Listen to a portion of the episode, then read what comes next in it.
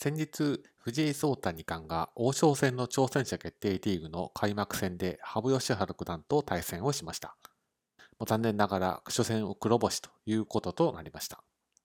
この後の対戦予定ですけども、部分的に決まっていまして、豊島正幸竜王との対戦が10月5日、長瀬拓也王座との対戦が10月26日、そして最終戦の木村和樹九段との対戦が11月20日と決まっています。ですので、10月27日以降、広瀬明人八段、佐藤天彦九段との対戦が行われることになっています。ファンとしましては、初戦に負けてしまったことでもう王将戦の挑戦者になることはできないのかといったあたりが不安になります。ですので、過去の実績を振り返って、まあ、挑戦者の目はどの程度可能性が考えられるのかを見てみます。過去6年に遡って見てみますと、5勝1敗で挑戦者になったのが4回あります。2019年度は弘前人竜王。2017年度は豊島佐伯八段。2016年度は久保利明九段。2015年度は羽生善治名人と。この4名の方が5勝1敗で挑戦者となっています。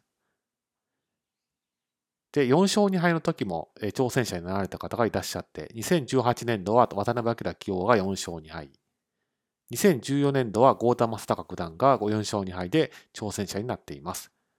ですので、まあ、数値の統計的に言うと、やはり1敗以上するとなかなか挑戦者になるのは可能性が低くなってしまいますけれども、とはいえ2敗をされた方でも挑戦者になったのが2度あると。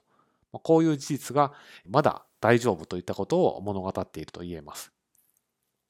まあ、今回の王将戦の挑戦者決定リーグは、まあ、いつにも増して厳しい相手が揃っていますけれども、まあ、そういったことも考えますと、まあ、この中で全勝で走っていく人っていうのはなかなか考えにくいと。まあ、お互いに星の潰し合いがかなりあるというふうに想像できますので、そういったことを考えると、まあ、4勝2敗ぐらいまでは可能性は十分考えられるというふうに思います。で次の対戦相手が東島佐伯竜王ということで、まあ、これまで勝ち星がないんですけれども、まあ、とはいえ、ここで一旦、東島正幸竜王に対する連敗を止めて、白星をゲットして、ここからなんとか連勝で走っていってほしいというふうに願っています。